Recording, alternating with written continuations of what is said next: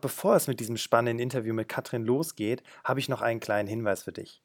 Es kann ab und zu vorkommen, dass leichte Störgeräusche zu hören sind, die der Sensibilität des Mikros geschuldet sind. Bei Aufnahmen im selben Raum, so wie das jetzt in diesem Fall die Situation war, kann es vorkommen und ich arbeite bereits an einer Lösung, damit das eben nicht mehr in der Zukunft passiert. Allerdings ist es mir wichtig, dass du das weißt, damit du den wirklich sehr praxisnahen und nützlichen Input von Katrin voll genießen kannst. Und jetzt wünsche ich dir viel Spaß mit dem Interview. Sie ist Senior Director Marketing bei Monster. Monster ist eines der größten Stellenportale, ja, kann man schon fast sagen, der Welt.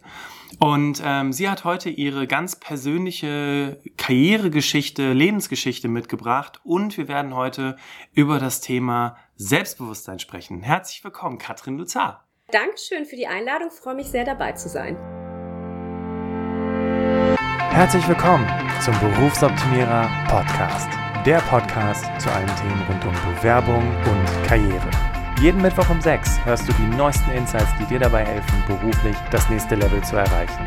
Mein Name ist Bastian Hughes. Ich bin Business- und Karrierecoach und ich unterstütze Menschen dabei, ihr berufliches und persönliches Potenzial zu entfalten, sodass sie mit dem erfolgreich sind, was ihnen am meisten Spaß macht. Ich freue mich, dass du heute dabei bist und ich freue mich auf eine spannende Podcast-Folge.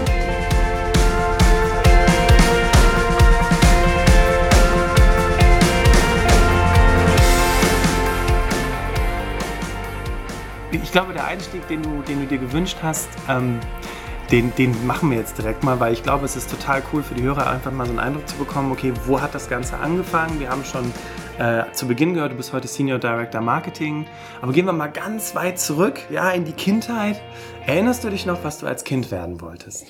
Ich wollte tatsächlich Archäologin werden. Also ich fand immer schon, glaube ich, Museen ganz toll, ähm, zurückzugucken in die Historie. Wo kommt man eigentlich her? Wie beeinflusst auch schon als Kind im Grunde das, was früher war, das, was wir heute äh, erleben oder wie wir heute uns äh, gesellschaftlich auch umtun. Und tatsächlich wollte ich damals, fand ich das immer schon spannend, wie im, in Büchern an einer Tonscherbe, die man ja nur gefunden hat äh, oder finden konnte, eigentlich eine ganze Geschichte erzählt hat. Also wo dann in der Ausstellung zum Beispiel anhand eines Tongefäßes dir als Kind aber schon erzählt wurden, schau mal hier, so haben Familien gelebt und so waren wahrscheinlich die Kinder unterwegs und gab es Haustiere unter nicht und die haben eigentlich so ein ganzes Universum an, an einem ganz kleinen Ding aufgemacht. Und ich glaube, diese Begeisterung, so eine Geschichte zu erzählen oder neudeutsch so schön Storytelling zu machen, ich denke, das ist was, das kann ich ganz gut, da habe ich, da habe ich ein bisschen ein Talent dafür und ich denke, das hat sich da eigentlich schon gezeigt, dass das eine Leidenschaft und Talent von mir ist. Und deswegen Archäologin. Ich bin es allerdings dann nicht geworden. Ja, ist, aber das ist total spannend, weil ähm, wenn man sich anguckt, was die Leute früher mal werden wollen, was sie heute machen, irgendwo gibt es ja schon gewisse Parallelen. Ne? Aber ähm, ähm, magst du uns mal mitnehmen, so ein bisschen auf deinen Lebensweg? Du hast gerade gesagt, du bist nicht Archäologin geworden. Hast es denn trotzdem die Schritte dafür gesetzt? Oder? Ich habe ein bisschen, ja, ich habe tatsächlich ein bisschen angefangen und das war auch so ein ganz großer Lebensumschwenk bei mir. Ähm, ich hab, ähm, bin im, im wunderbaren Sauerland groß geworden, in einem, in einem ganz kleinen Örtchen und habe relativ früh festgestellt, dass ich eine ziemlich große Klappe habe ähm, und, und gut reden kann und dass auch Schreiben mir jetzt nicht so schwer fällt. Ähm, und dann habe ich so gedacht, ähm, ich, ich werde jetzt Archäologin und schreibe vor allen Dingen darüber und war dann bei einer Berufsberatung und dann äh, sagte mir aber der Berufsberater, ja, also vielleicht sollte ich irgendwie nicht gerade Archäologie, wenn man so auch Journalist vielleicht werden möchte, mh, hm, hat mir so ein bisschen davon abgeraten. Sagt, Archäologie ist wirklich ein ganz brotloses Geschäft. Ah. Und dann bin ich auf die Idee gekommen zu sagen, gut, dann nehme ich nicht Archäologie, dann mische ich das so ein bisschen und habe dann in Marburg äh, angefangen zu studieren und zwar äh, Ethnologie, also Völkerkunde, ähm, Pygmäen am Amazonas, okay. ähm, europäische Ethnologie und dann noch Politikwissenschaft, weil das ist ja ein bisschen was Normaleres. Und dann saß ich dann da mit dem Ziel, ich, ich schaufel mir jetzt ein Fachwissen drauf, um dann aber eigentlich bei der Geo mal drüber zu schreiben. Ah. Und neben mir im Raum saßen ganz viele Menschen, die aber tatsächlich das ganz ernst genommen haben und tatsächlich an den Amazonas wollten. Und da hatte ich so ein bisschen das Gefühl, hm, vielleicht sind die Grundvoraussetzungen ganz andere und habe dann mich tatsächlich entschieden, vielleicht mache ich dann doch das mit dem Journalismus richtig und der Kommunikationswissenschaft hatte mich dann auch schon so ein bisschen auf Public Relations äh, spezialisiert, also Geschichten von Unternehmen zu erzählen. Ähm, und habe dann tatsächlich mich mitten im Studium, als ich angefangen habe, umentschieden. Und das war echt ein taffer Moment, wo ich so festgestellt habe, ich bin hier nicht richtig. Wow. Und das war echt nicht einfach. Ähm, und dann meinen Eltern zu sagen, so passt mal auf, äh, ich entscheide mich um, ich ziehe in eine andere Stadt, ich mache ein ganz anderes Studium. Das war schon eine echte Herausforderung. Dann bin ich nach Münster gegangen, habe da Publizistik und Kommunikationswissenschaft studiert. Und das und deine Eltern, weil du gerade sagtest, das war kein einfacher Moment, das den Eltern zu sagen, weil das das Studium, ich sag mal rein objektiv betrachtet, ist das ja auch schon so besonders, ne? Ethno, Ethnomolo, Eth Ethnologie. Ethnologie, Ethnologie zu genau. studieren.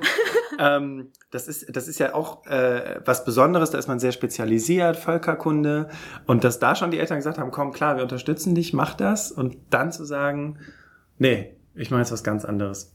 Ich glaube, die hatten schon viel Vertrauen in mich, dass ich da schon was Gescheites dann draus mache, auch aus diesem vermeintlich etwas äh, ungewöhnlicheren Studiengängen. Ich hatte ja zumindest konnte ich da ja schon auch ein ganz klares Ziel formulieren. Also ich wusste ja dann schon, ich möchte eigentlich in den Journalismus, das war dann im Grunde klar. Okay. Und das hat mir, muss ich ganz ehrlich sagen, hat mir auch sehr geholfen, dass ich immer so dieses etwas entferntere Ziel auch vor Augen hatte. Ich glaube, das ist heute was, was ich von vielen Kandidaten, mit denen ich so spreche, ähm, dass das jetzt bei den jüngeren Zielgruppen auch tatsächlich ein bisschen problematisch ist. Die wissen nach dem, also noch nicht am, am, am Abschluss der Schule, was will ich denn eigentlich werden? Und dann kommen so Gap Years zustande oder so. Also zum Glück wusste ich das schon relativ gut. Ja, und dann, ähm, genau, habe ich dann ein, ein ernsthaftes Gespräch geführt und gesagt, äh, Mama, Papa, sorry, ich muss jetzt noch mal einen Neustart machen und bin dann nach Münster und habe dann eben Politikwissenschaften und europäische Ethnologie behalten, aber mich dann vor allen Dingen auf Publizistik und Kommunikationswissenschaften gestürzt, das durchgezogen, da dann promoviert mhm. und ähm, hatte mich da dann schon auch auf das Thema Public Relations spezialisiert, so ein bisschen weg auch tatsächlich vom Journalismus, sondern tatsächlich ein bisschen hin in dieses in diesen Bereich wie müssen eigentlich Unternehmen oder Organisationen kommunizieren, ähm, was sind da Geschichten, wie entwickelt man die und habe mir das dann entsprechend so ein bisschen ausgesucht in dem Bereich. Ja, und dann bin ich auch tatsächlich hinterher in der PR gelandet. Finde ich total spannend. Äh, vor allem, weil du, also ich habe festgestellt in ganz vielen Interviews mit, mit, mit, ähm, äh, mit, mit egal wem, ne? ob es irgendein Coach ist oder ob es wirklich ganz normal Menschen einfach sind, die ihren Karriereweg äh, beschreiben irgendwie hat alles mit einer Frage angefangen. Ne? Also wie kann ich das verbessern oder wie kommuniziert man oder was ist der beste Weg dafür? Ähm, glaubst du, dass das tatsächlich auch der so, der Antreiber von dir gewesen ist, sich diese Frage zu stellen und dem weiter nachzugehen? Weil du hast gerade auch gesagt, promoviert. Ja, ich, ich bin total neugierig. Also ich, ich brauche ständig neuen Input und ähm, ständig Abwechslung. Insofern bietet natürlich ein Thema, sei das jetzt Journalismus oder PR oder dieser ganze Bereich Kommunikation und Medien, ist einfach etwas, was per se viele unterschiedliche Themen abbildet und was einem auch als, als Person, wenn man das möchte, sehr viele Möglichkeiten gibt. Wenn ich, man sich jetzt andere, weiß nicht, im Versicherungsbereich oder in der IT oder so, dann kann es doch sein, dass man über seinen beruflichen Lebensweg doch in einem Feld bleibt und da war es eben so, da wurde meine Neugierde tatsächlich befriedigt.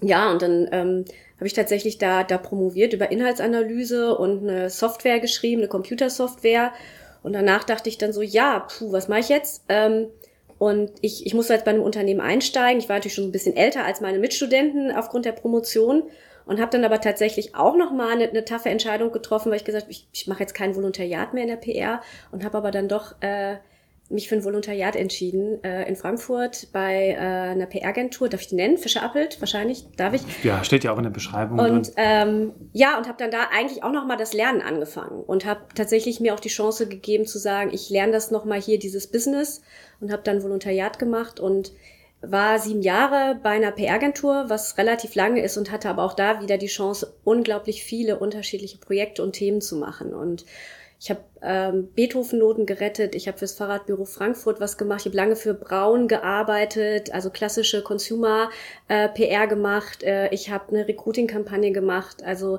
ganz, ganz viel. Okay. Und das war, äh, muss ich sagen, gute Schule, gutes Stück Lehrarbeit, weil man eben auch immer wieder gezwungen war, so in so eine neue Situation auch reinzugehen und immer wieder ein neues Thema auf den Tisch zu kriegen und dann eben mal schnell zu sagen, gut, wie kriege ich jetzt dieses Thema umgesetzt? Ich muss mich da reinfuchsen. Worum ja. geht's denen da überhaupt? Ja, ja, also was ist eigentlich das Problem? Und dann zu gucken, so, wie sieht da eine Lösung aus? Also du hattest gerade gesagt, ich war schon ähm, älter als die anderen, als ich promoviert habe. War das auch so, als du als äh, Junior eingestiegen bist in der PR-Agentur, dass du da schon älter warst als die anderen Juniors? Ah, normalerweise als ja war ich schon. Also ich war ähm, durch die Promotion, da war ich glaube ich 28. Das ist jetzt für Promotion nicht alt, aber das ist für einen Berufseinstieg in Deutschland. Heute kann sich das gar keiner mehr vorstellen. Damals nee. ging das noch. Man hat ja länger studiert, aber eigentlich war ich da schon so zwei, zwei, zweieinhalb Jahre, sage ich mal, älter als der Durchschnitt tat aber auch gut, weil okay. ich bin halt eben auch nicht dann so als die kleine Juniorin eingestiegen, sondern ich hatte gefühlt schon einfach auch ein bisschen mehr schon mitgenommen und konnte so ein bisschen auch zehren von dieser, äh, dieser Lebenserfahrung, äh, ja. die ich da mitbrachte. Okay, das heißt, du hast, ähm, du bist schon, wie du schon sagtest, mit 28 dann da reingegangen, hast dann sieben Jahre dort gearbeitet, ähm, warst quasi Junior, aber natürlich wegen der Lebenserfahrung hast du ein anderes Auftreten, ein anderes ich meine, es ist das Thema heute, Selbstbewusstsein, hat es, hat es eine andere Wirkung? Ich, ich, ich, glaube, ich glaube schon. Ich glaube schon, dass es sicherlich ein bisschen geholfen hat, dass man einfach da ähm, ein bisschen mehr Chance hatte, auch zu wissen, was man kann und was man nicht kann. Ich, häufig ist ja, wenn man ähm, selbst hat, Selbstbewusstsein ja was damit zu tun, ob ich einen Erfahrungsschatz habe, dass Dinge schon mal gut funktioniert haben. Es gibt so einen schönen Spruch, der, der heißt, ich sage ihm auf Englisch, you survived 100% of your worst days. Ja. Also wenn man so guckt, jeder Tag, der nicht gut läuft oder jede Erfahrung, die auch negativ ist, da kann man ja was draus lernen. Die hilft einem ja eigentlich zu sagen, wie gehe ich damit um? Äh, man ist tatsächlich im wahrsten Sinne des Wortes nicht gestorben. Ähm, ja, was kann schlimmstenfalls irgendwie passieren? Und da muss ich sagen, durch diese etwas mehr Zeit an der Uni, diese Entscheidung, die ich auch gefällt habe, den Studiengang zu wechseln, hat mir das, glaube ich, wahrscheinlich unterbewusst geholfen, dann zu sagen, ich gehe auch an so ein Volontariat oder neue Situationen mit ein bisschen mehr Selbstbewusstsein oder Ruhe ran als andere. Und ich glaube, dass tatsächlich auch heute, wenn ich viel mit Kandidaten spreche, die jünger sind, das ist dann natürlich schwierig, wenn ich erstmal gerade so 23 geworden bin und, und werde dann in so eine Unternehmenswelt reingestoßen. Das kann ich schon nachvollziehen, ähm, dass das für viele schwierig ist, weil einfach dieser Erfahrungsschatz sich noch gar nicht aufbauen konnte über zig Praktika und mal hier was gemacht und da ein Projekt und ja, also das ist natürlich dann schon so, wenn man nochmal fünf Jahre extra hatte, ähm, glaube ich, zahlt sich das positiv aus. Auf der anderen Seite kann man damit aber auch sagen, wenn du schon was älter bist, ist es auch kein Problem, nochmal vielleicht nochmal zu studieren oder einen anderen Weg einzuschlagen, nochmal bei Null anzufangen, ähm, nochmal neu zu lernen und sich im schlimmsten Fall mit Jüngeren zusammenzusetzen, weil äh, du die Dinge ganz anders siehst. Ne? Du hast einen ganz anderen Lernwillen, du bist viel offener dafür, dich da auch ein bisschen zurückzunehmen. Ähm, ja, und hast schon ein bisschen was mitbekommen im Prinzip. Auf jeden Fall, auf jeden Fall. Ja, okay, also sieben Jahre PR-Agentur. Und äh, du hast es gerade gesagt, für wen du alles äh, PR gemacht hast. Und ich finde das so spannend. Du hast das ganz am Anfang so schön beschrieben. Und zwar, ähm, PR, ist, PR ist ja Geschichten von Unternehmen schreiben oder machen. ich habe, ich hab, glaube ich, noch nie jemanden gehört, der PR so beschrieben hat. Das heißt, du hast dich wirklich damit auseinandergesetzt, ähm, wie äh, Du hast eben braun angesprochen. Ich habe eine braun, ich glaube, jeder hat so eine elektrische Zahnbürste zu Hause stehen oder jeder zweite. Äh, wie mache ich das so, dass der Konsument sagt, wow, das ist genau die Zahnbürste, die ich brauche? Oder reden wir wirklich von der Unternehmen, von, von der Firma Braun? Nee, wir reden, äh, in dem Fall war es tatsächlich äh, die, die Produktkommunikation. Also ich habe zum Beispiel lange für die, für die Haushaltsgeräte von Braun gearbeitet. Und dann geht es zum Beispiel nicht darum zu erzählen, das ist ein toller Mixer, sondern man erzählt eher die Geschichte, stell dir jetzt mal vor, Bastian, es ist so ein Freitagabend, du bist in der Küche, ja, du die Freunde, die Woche war heiß, aber du hast Freunde eingeladen, ihr wollt kochen. Und was darf jetzt nicht passieren, dass das nicht funktioniert mit dem Mixen. Ja, weil dann stehst du da alles, äh, dann ist die ganze Party kaputt und die Woche ist wirklich, du startest schlecht ins Wochenende. Was wäre aber, du hättest so einen Mixer, der auf jeden Fall einfach nur Good Vibrations verbreitet. Du machst den an und du fühlst eigentlich den Rhythmus und du fühlst die Musik und dann hörst du auch noch, ja, und dann solche Geschichten muss man erzählen, weil natürlich jeder kann irgendwie bei Produkten, ähm, die muss man so ein bisschen zum Leben erwecken. Also mhm. jeder kann das nachlesen und die technischen Features, aber es ist ja das, was macht dieses Produkt im Grunde mit dir? Löst das ein Problem? Macht mich das schöner? Macht mich das schneller? Macht mich das was auch immer klüger? Und ich glaube, das ist was, was was so ein bisschen auch dann in diesem Job auch so etwas die intellektuelle Leistung ist und wo es spannend ist, weil man muss sich dann schon mit einem weiten Blick ganz unterschiedlicher Themengebiete bedienen. Und ich glaube, das ist auch was, was ähm, sicherlich, was man jedem eigentlich nur ans Herz lesen, legen kann, zu gucken, einfach mal neugierig loszugehen und sich in Situationen zu begeben, die man sonst noch nicht kannte. Also in Länder zu reisen, die vielleicht ungewöhnlicher sind. Oder mal, sag ich mal, moderne Kunst ist für viele nicht so unbedingt was, aber man kann sich da eine Inspiration holen. Oder mal einfach ein Buch lesen von einem Autor, wo ich normalerweise sagen würde, das ist so gar nicht meins. Weil ich mir ganz sicher bin, jetzt auch so zurückblickend, jeder diese Schritt aus der eigenen Komfortzone und vielleicht dem eigenen Mindset raus, irgendwann wird man diese Informationen nutzen können. Mhm. Und irgendwann wird man irgendwann diesen, diesen Connecting the Dots, also wird man irgendwo wieder zurückblicken und sagen, Mensch, damals, da habe ich doch mal was gehabt.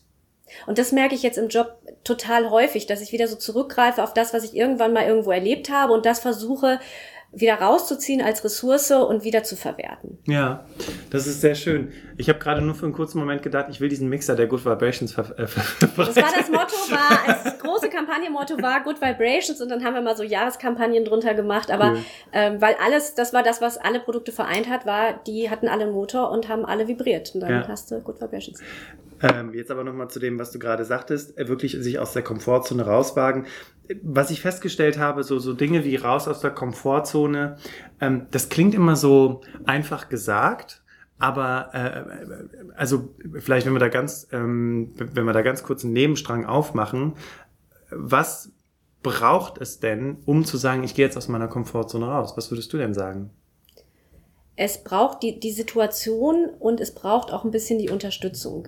Ich kann das total, was du sagst, total gut nachvollziehen. Es ist leicht gesagt, ja, nun mach doch mal irgendwie äh, die Präsentation. Also das klassische Beispiel im Job, denke ich, für die meisten ist ja dieses, ich möchte, soll mich auf die Bühne stellen und soll irgendwas machen. Oder ich soll vor einer versammelten Gruppe von Managern oder wem auch immer, soll ich jetzt was präsentieren. Und ähm, ich glaube dann einfach nur sozusagen, jetzt mach mal, ist vielleicht ein bisschen wenig. Im Idealfall äh, hat man, ich bezeichne das mal so ein bisschen als Wingman oder Wingwoman dabei. Also schon jemand, der einen auch ähm, der einem dabei hilft. Ähm, sei das jetzt, dass jemand zur Verfügung steht für die Vorbereitung, also wo ich vielleicht einen Vortrag, den ich gemacht habe oder eine Präsentation für ein Projekt, was ich entwickelt habe, dass ich das einfach mal jemandem zeigen kann. Das kann ja jemand aus dem Job sein, das kann aber auch, weiß ich, der Partner sein oder jemand aus der Familie oder Freund. Freundin, ähm, sowas. Oder auch im Raum selber zu sagen, ähm, ich brauche jemand während so einer Präsentation, den ich einfach mal angucken kann weil äh, ne, ich, ich sehe da so Gesichter und dann gucken die so kritisch und oder die gucken so neutral und jetzt ne, darf ich dich mal angucken und da ist ja überhaupt nichts dabei. Das habe ich schon ganz häufig gemacht, dass ich dann gesagt habe zu einer Kollegin oder so, bist du meine Wingwoman für diesen Termin? Weil ich brauche jemanden, Ankerpunkt im Publikum und ich gucke übrigens dich an und ich fände es ganz toll, wenn du immer nicken würdest und vielleicht als Erster applaudierst oder wenn Witz, dass einer wenigstens lacht, wenn ich einen Witz mache. ja. Also ich glaube, ich glaube, das kann helfen und dann, ähm, wenn man so gefestigt ist, natürlich auch Feedback einzufordern ähm, und ruhig auch dann mal Leute, zu denen man vielleicht ganz guten Kontakt auch hinterher zu sagen, darf ich mal fragen, wie war das für dich? War das jetzt okay? Äh, das einfach mal neutral auch aufzunehmen, dieses Feedback mhm. und daraus was zu machen, weil was sich wieder rausstellt ist, ähm, ist ein bisschen das Thema Eigen- und Fremdwahrnehmung, weil manchmal habe ich so das Gefühl, ich habe jetzt eine Präsentation gehalten, die war nicht so toll, aber wenn man dann andere fragt, stellen die sagen, die, nö, das war doch super. Ja. Also die nehmen das irgendwie dich ganz anders wahr oder auch deine Leistung, die du in dem Moment erbracht hast, auch ganz anders wahr. Ja, wir sind unser größter Kritiker, ne? Absolut. Ja. Ähm, lass uns mal weitermachen mit deinem Lebensweg, weil ähm, ich hatte schon zu Beginn angekündigt und die, diejenigen, die, die dann eingeschaltet haben, sich gedacht, okay, bewegende Lebensgeschichte, Karrieregeschichte, jetzt bin ich gespannt, wie geht's weiter. Ähm, nimm uns doch mal mit, was, was kam denn dann nach der, nach der PR-Agentur? Mm, die PR-Agentur hat mir ganz viel Chancen geboten, war aber natürlich so, ich, ich wollte mal auf die andere Seite, weil ich natürlich immer auch nur der Mittler war. Ich war ja im Grunde der, der Sales für dieses Unternehmen in den Redaktionen, weil wir bei PR geht's ja um Medien. Also ich habe dann beim Journalisten oder Journalistin angerufen und versucht, so ein Thema zu pitchen. Mhm. Und ähm, habe aber festgestellt, dass dass die Journalistin oder Journalist auf der anderen Seite eigentlich doch viel lieber mit dem Unternehmen sprechen möchte, weil da sitzen wirklich die Experten, das ist die direkte Quelle. Ähm, und dann habe ich gedacht, okay, ich mache vielleicht mal rüber. Hatte mir aber auch zu dem Zeitpunkt überlegt, mache ich mich jetzt vielleicht selbstständig, mache ich sowas ganz anderes und war so ein bisschen unschlüssig nach sieben Jahren. Ich hatte gekündigt, ich hatte noch nichts Neues. Ich habe einfach auch mutig, ne? auch mutig ähm, und und habe so gedacht, puh, ja, jetzt jetzt warten wir mal. Und meine Mutter fragte ganz nervös, du kündigst jetzt und du hast noch nichts Neues. Ich sag ja, aber Mama, weißt du, wenn ich in fünf Monaten noch nichts anderes habe, dann können wir dann können wir noch mal sprechen. Ja, dann werde ich auch nervös. Aber vorher glaub mir ich muss das auch erstmal abschließen, ich habe Vertrauen in mich, das klappt schon. Äh, ich muss aber erstmal sortieren, was ich machen will. Und dann habe ich tatsächlich eine Stellenanzeige gesehen ähm, für die Pressesprecherin oder Leitung PR hier bei Monster, bei der Jobbörse. Und da habe ich erst gedacht, puh, das ist irgendwie eine Nummer zu groß. Also die wollen eigentlich mehr, mehr Erfahrung. Und wie man so unselbstbewusst dann so denkt, bin ja eigentlich so ein kleines Lichtchen aus der PR-Agentur, ne? Ja, und dann habe ich die Stellenanzeige einmal gekriegt und habe ich die nochmal gesehen und nochmal gesehen, habe dann zu meinem Mann gesagt, also wenn ich die jetzt noch ein einziges Mal in meinem Postfach sehe als Vorschlag, dann ist es ein Zeichen und dann bewerbe ich mich. Und dann kam sie und dann habe ich mich beworben. Ja, und dann hatte ich im Grunde äh, Bewerbungssonntags abgeschickt, montags den, den Anruf, mittwochs hatte ich das erste Bewerbungsgespräch, ähm, irgendwie die Woche drauf das zweite und dann den Freitag drauf den Vertrag. Wahnsinn. Und habe eigentlich was gemacht, was ich gar nicht unbedingt so, so unbedingt wollte, fand das aber doch sehr nett hier. Und was mich hier begeistert hat, warum ich hier angefangen habe, ist auch wieder dieses Thema Geschichten erzählen, weil mir ist dann klar geworden, dass das Thema Job etwas ist, das betrifft in der Regel jeden, aber für jeden ganz individuell. Und mhm. Jobs zu finden und Job zu wechseln, weil ich ja gerade selber in dieser Situation war, habe ich so festgestellt, es ist ja hochgradig emotional und für die meisten Stress. Ja. Absolut richtig. Es mhm. ist nur für ganz wenige etwas, die sagen, ich habe da richtig Spaß dran, den Job zu wechseln. Sondern wenn man ein bisschen ehrlich ist mit sich selber, fühlt es sich doch eher wie Druck an und wie Stress an. Also mal davon abgesehen, wenn man sowieso arbeitslos ist und jetzt irgendwie kein Geld mehr hat und man muss jetzt einen Job finden, aber auch aus, sag ich mal, eher aus so einer Lust heraus, ich will mal was Neues ausprobieren und ich will mal einfach, ne, das Gras ist irgendwo anders grüner.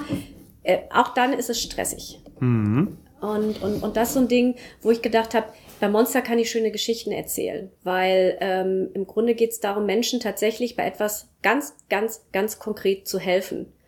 Und wenn ich, ich sage immer, der, der, der Noble Purpose, wenn ich also abends ins Bett gehe und der Tag war blöd, aber wenn ich abends ins Bett gehen kann, kann dran glauben, vielleicht habe ich ja nur einem einzigen geholfen bei, mit irgendeinem Tipp bei einer schönen Bewerbung oder dass tatsächlich das Interview gut war oder der Job, dann habe ich doch eigentlich schon meinen Job mehr als gut getan. Und das finde ich so einen ganz tollen Antrieb auch, was man hier machen kann. Das ist total schön. Also auch diese, ähm, ich weiß auch nicht. Ich meine, äh, du triffst, also es gibt sehr, sehr viele Menschen, die sind unzufrieden im Job, ne? Die, äh, mhm. äh, die, die, die, die sind irgendwie, machen irgendwie nicht das Richtige und so weiter und so weiter. Und ähm, es ist dann auch so schön, einfach mal zu hören, hey, wenn ich abends im Bett liege, wenn einer über mich einen neuen Job gefunden hat oder den Tipp bekommen hat, den er gesucht hat Made my day. Total schön.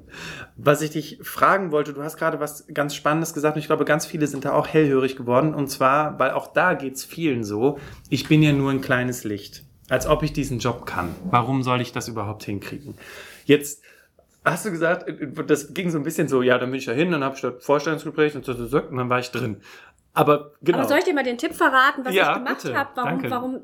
Der Tipp war, ich, ich wollte diesen Job ja nicht unbedingt. Ich hatte ja gerade gesagt, ich hatte jetzt gekündigt. Ich ja. war so kurz vor, es war kurz vor Weihnachten, war ich jetzt ausgecheckt und ich hatte eigentlich ehrlich gesagt, ich mache jetzt erstmal so, so drei Monate lang mal nichts. Ich, ich, ich sortiere mich mal neu. Ich, ne, es, so. Und dann kam das und ich bin da reingegangen in dieses Bewerbungsgespräch und habe mir selber gesagt, wenn das jetzt nichts wird, ist es auch nicht schlimm. Interessanter Satz. So. Okay, das und hat, das hat mir mh. diese Last von den Schultern genommen zu sagen, es geht doch hier auch um nichts. Und ich muss da eine Ruhe ausgestrahlt haben, eine Souveränität, weil ich einfach gedacht, schön, dass ihr hier seid. Ähm, also ihr wollt jetzt gerne wissen, warum, was, was, was würdet ihr mit Katrin einkaufen? Aber ganz ehrlich, das war unterbewusst, das ist mir jetzt hinterher klar geworden, habe ich die genauso souverän zurückgefragt. Was, ich habe es jetzt übrigens auch nicht nötig, was glaubt ihr denn, was ihr mir liefern könnt, sodass ich zu euch als Unternehmen Ja sage? Und das war ein Gespräch, was auf einmal damit so eine auf Augenhöhe einnahm. Ich war jetzt, muss man zugegebenermaßen sagen, ich war jetzt nicht die 22-jährige Berufsempfängerin. Den würde ich das jetzt nicht unbedingt raten. Ja, also Klar. das kommt nicht so gut an. Aber wenn man eben dann schon ein bisschen über 30 ist und ähm, eigentlich auch sieben Jahre eben Agenturerfahrung mit und dann auch noch im Hinterkopf hat, weißt du, eigentlich, wenn es jetzt nicht passiert, dann hat es halt nicht sollen sein gibt es einem so eine Ruhe in dem Moment, dass man dieses ganze Thema, kann ich das eigentlich schaffen oder nicht, im Grunde ein bisschen ausblendet und dann tatsächlich einfach nur spricht. Und wir hatten noch nicht so ein wirkliches Bewerbungsgespräch mit, mit, mit ganz vielen fiesen Fragen, sondern wir haben tatsächlich fachlich im Grunde, ich habe die behandelt wie einen Kunden bei mir, früher in der Agentur, und dann so Fragen wie, was würden Sie denn anders machen? Und ich gesagt, ja, ich habe mir das auch mal angeguckt. Also folgende vier, fünf Punkte würde ich ehrlich gesagt empfehlen, könnte man mal als Idee so machen und bin eigentlich eher wie so eine Beraterin da reingegangen. Ja. Und hinterher habe ich so gedacht, eigentlich müsste man in vielen Situationen so ein bisschen nochmal sich vor Augen führen, was könnte denn im schlimmsten Fall passieren? Ist es wirklich dann? Und dann kriegt man auch so eine Ruhe rein. Ja. Aber das, ich versuche, ich versuche immer, wenn, wenn, wenn Menschen solche, solche, solche Sachen erzählen, ja, so raushauen, dann gucke ich immer, kann ich da irgendwie so einen, so, einen, so, einen, so einen Plan, so einen Step-by-Step-Plan, ja? Und das erste, was ich bei dir rausgehört habe, war, ähm, eigentlich, ich will ja nicht. Ich wollte ja gar nicht. Wenn es in fünf Monaten nichts gefunden habt, dann, dann können wir nochmal reden, ne? Aber gut. Also das heißt, du hattest so die, die innere Ruhe, weil du diesen Job ja eigentlich gar nicht wolltest. Könnte man jetzt also umgekehrt sagen, bewirb dich ruhig mal auf Jobs, die vielleicht ein bisschen höher sind, wo du selber so von dir sagst, ja, das. Ich würde sagen, ja. Ja, ja, ja, ja, ja absolut richtig. Genau. Also ruhig mal mutig sein und zu sagen, auch wenn das jetzt nicht hundertprozentig passt, alle Skills, die da angefordert werden, ruhig trotzdem mal bewerben. Ja. Und dann gehst du ja auch anders ins Vorstellungsgespräch. Das hat's ja dann auch gesagt. Ich bin da hingegangen, habe gedacht, ja gut, okay, wenn es halt nichts wird, wird nichts, ne? Weil was habe ich zu verlieren? Und äh, manch andere wird ja nervös, weil er sagt, boah, Monster, die kennt man ja, große Company, um Gottes Willen, ne? Da will ich unbedingt hin. Und ähm, diese, diese Souveränität, die du dann ausgestrahlt hast, kann sein, dass das tatsächlich äh, das Zünglein an der Waage war, warum man sich für dich entschieden hat. Ja, ne? ja. Also ja. ruhig mal was auszuprobieren, Marktwert testen macht Sinn. Ja. Ähm, wenn ich jetzt ganz genau weiß, es ist jetzt dieses eine Unternehmen, wo ich wirklich, das ist schon seit Ewigkeiten mein Traum, da sollte man natürlich schon auch wirklich das ganz ernst nehmen und sich auch entsprechend vorbereiten. Aber dann ist es ja auch was, was man mitnehmen kann, das Gespräch. Und tatsächlich, das hat ja, also ein Unternehmen hat ja im Grunde auch nichts lieber, als wenn da der Kandidat sitzt und wirklich zeigt, ich möchte hier einen Mehrwert liefern, ich möchte hier wirklich arbeiten. Mhm. Bei mir ist es jetzt gut gegangen, so ein bisschen in diesem, weil ich habe dann ja natürlich schon Interesse gezeigt. Also ich fand das ja, Eben. ich fand das total spannend. Also ich habe ja nicht da gesessen und direkt gesagt, naja, wenn es jetzt hier nichts wird, dann wird's halt nix. Aber ähm, sondern wenn ich natürlich irgendwie als Unternehmen, die möchten ja immer sehen, hat sich der Kandidat wenigstens ansatzweise mit dem Unternehmen auseinandergesetzt. Zeigt, hat er schon vielleicht irgendeinen Vorschlag erarbeitet, was man machen könnte? Oder kann der Kandidat Dinge, die das Unternehmen tut, oder Herausforderungen, die das Unternehmen irgendwie hat oder löst für andere, kann ich das verknüpfen mit meinem eigenen Lebenslauf? Ähm, und da diese, diese Connections im Grunde herzustellen. Und dann hat man bei so einem, also beim Bewerbungsgespräch schon wirklich eine Menge gewonnen. Ja. Was ich nicht empfehlen würde, ist einfach reinzugehen und in so Massengespräche reinzugehen und zu sagen, also diese Woche habe ich jetzt so sechs Bewerbungsgespräche und im Grunde ich sehe mal, was, was kommt und ich komme sozusagen mit so einer Minimalversion von, von Vorbereitung da an. Da würde ich sagen, die Chancen sind da nicht so gut. Du hattest dich trotzdem vorbereitet, willst du damit sagen? Ich habe hab mich absolut, nein, ich habe mir das total angeguckt und, mhm. und habe hab auch eben gesagt, so, ähm, was würde ich denn jetzt aus Kommuni mit meiner ganzen kommunikativen Expertise, wenn ich mir das so anschaue, was glaube ich denn, was könnte man machen? Weil ich habe bin ja ein kreatives Köpfchen. Ich habe also ganz, ganz, ganz äh, Account Manager-Style aus der PR-Agentur so eine kleine Mindmap gemacht und so, so was fällt dir denn jetzt ein? Und kam also mit ganz vielen Geschichten eben, wie du es gesagt hast, Geschichten ums Eck.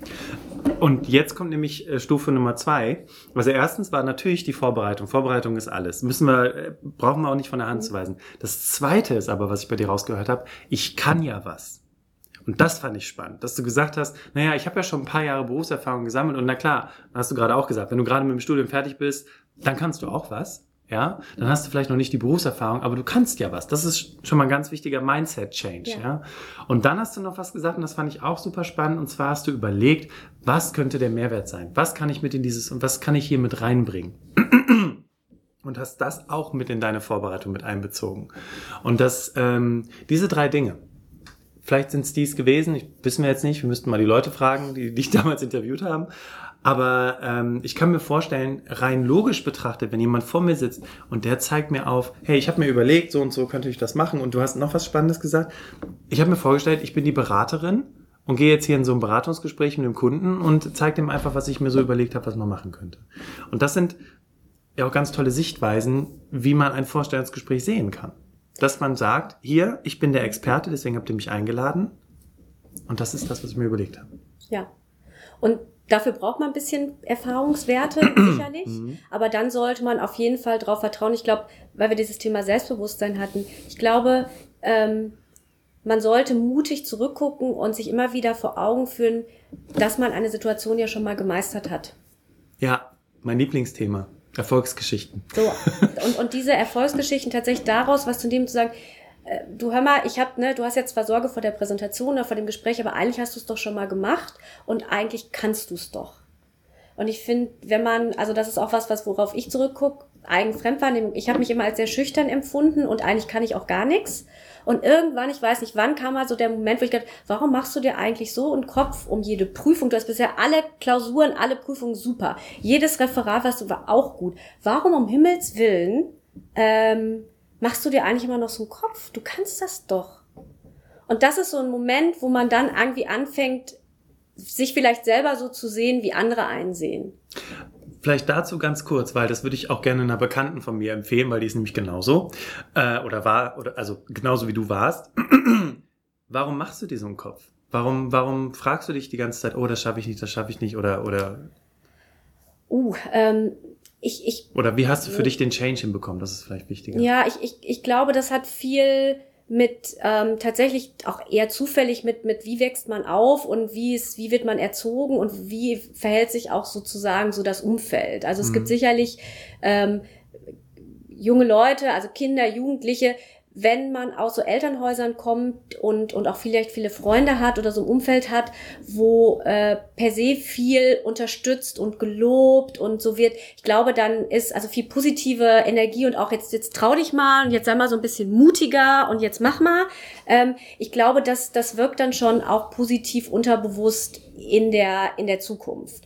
Und wenn man aber eher vielleicht aus, aus einem Elternhaus kommt oder aus einer Umgebung kommt, wo eher gesagt wird, hm, da wissen wir jetzt auch noch nicht so genau, schau mal, vielleicht aber auch hier, äh, ja, dann kann sich das unterbewusst schon auswirken. Ich glaube, ähm, das kommt so vielleicht so ein bisschen irgendwie daher. Ähm, ich habe noch eine Vielleicht liegt es bei mir dran, ich habe noch eine Zwillingsschwester, also ich war auch immer zu zweit. Dann ist es auch, wenn man dann wieder alle, äh, alleine ist, ist man auf einmal nur noch mhm. halb so mhm. stark wie zu zweit.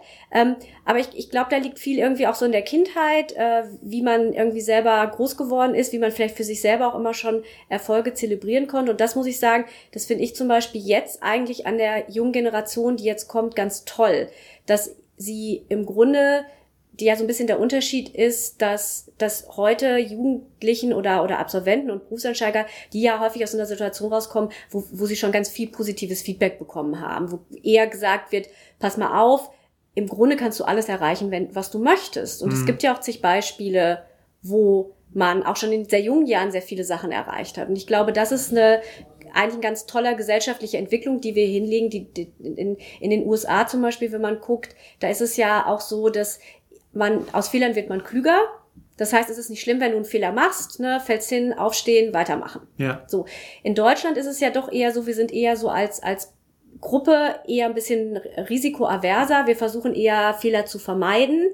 Und das macht psychologisch auch ein bisschen was mit einem. Und ich glaube, wenn man in den USA groß geworden ist oder in Nordamerika groß geworden ist, dann hat man eher so eine Macher-Attitude und sagt, so, ja. Ich, ich will was erreichen, ich kalkuliere Fehler mit ein. Und wenn du in Deutschland irgendwie groß wirst, ist es eher so ein, na, schauen wir mal, gucken wir mal, ne, was da hast, hast du. Und ähm, ich finde das super, dass sich das jetzt gerade ändert und dass da jetzt eine Generation kommt, die eigentlich deutlich aus meiner Sicht selbstbewusster sein müsste, weil sie viel mehr positive Bestätigung bekommt. Jetzt habe ich dich eben aber richtig verstanden, dass du aus einem Elternhaus kommst, wo man eher vorsichtiger war, wo es nicht war, komm, mach einfach, probier dich aus? Oder äh, habe ich das falsch eingeschätzt? Weil du hast ja gesagt, auch mit der Zwillingsschwester hat man sich stark gefühlt, dann war die Zwillingsschwester Schon, schon, da. also äh, eher, also sehr unterstützend und sehr, sehr, sehr positiv, aber ähm, es, es war jetzt auch gut, wenn man im Grunde gut in der Schule war und natürlich so diesen, diesen klassischen Weg ähm, äh, gemacht hat. Also ich, ich glaube, wenn man zum Beispiel aus einer Familie kommt, wo, wo man zum Beispiel, die Eltern sind schon selbstständig oder haben ein eigenes Unternehmen oder so. Ich glaube, dass einfach auch was man da an der, an der Realität beim Großwerden so erlebt, hm. dass das was anderes ist. Ich glaube auch zum Beispiel, dass ein Unterschied äh, ausmacht, ob man eher in der Stadt aufwächst oder eher auf dem Land aufwächst. Hm. Ähm, weil auch hier ist einfach die Möglichkeiten in der Stadt sind einfach per se größer. Man kriegt, hat vielleicht die Chance auch in der Stadt zum Beispiel schon in jungen Jahren viel mehr zu sehen, was geht, was geht nicht, sich anderen Input zu holen, als wenn man jetzt wirklich in so einem 7000 Seelendorf groß wird. Da ist man tatsächlich ein bisschen im, im Blickfeld einfach etwas eingeschränkter, weil es gibt nicht so viel. Das heißt, man würde quasi jemandem empfehlen, der auf dem Land wohnt und der solche Gedanken hat, mal in die Stadt zu gehen und vielleicht der, der in der Stadt wohnt, vielleicht mal aufs Land zu gehen, um einfach mal so mit etwas anderen Ein Perspektivwechsel macht auf jeden Fall immer mal Sinn. Okay, weil du hattest, du hattest uns eben mitgenommen zu dem Punkt, wo du ähm, stark von Selbstzweifeln geprägt warst und dann irgendwann gemerkt hast, warum machst du dir eigentlich die ganze Zeit diese Gedanken? Na? Was, was soll das eigentlich? Diesen den hast du ja abgelegt, sonst wärst du ja nicht da, wo du heute ja, bist. Ja, ich, hab, ich muss dazu sagen, ich habe sehr, also ich habe äh, einen, sehr äh, starken Partner an meiner Seite und der mir wirklich kontinuierlich immer wieder auch genau dieses Feedback gegeben hat. Also das, ah, okay. da bin ich nochmal bei dem Thema Wingman, Wingwoman. Mhm. Wenn es jetzt mein Mann ist, ist natürlich auch schon eine feine Sache, aber ich, ich glaube, ähm, man man sollte wirklich gucken in seinem Umfeld, also jetzt mal auch äh, in, in, in die Richtung von anderen Menschen gesprochen. Ich glaube, man kann anderen Menschen einen unglaublichen Gefallen tun und eine Hilfestellung bieten, indem man denen wirklich immer wieder sagt, du machst das aber gut. Und wenn sonst keiner kommt, ungefragt, das hast du super gemacht, ähm, da bin ich ganz stolz auf dich. Guck mal, da hast du ja Sorge gehabt, jetzt hast du es aber doch richtig gut hingekriegt. Also ich glaube, da kann man auch in seinem Umfeld sich sehr beliebt mitmachen und ja. tatsächlich was bewegen, indem man wirklich kontinuierlich dranbleibt und immer wieder sagt, Ne? Ähm, das ist also positiv nach vorne zu schauen, das ist gut gelaufen.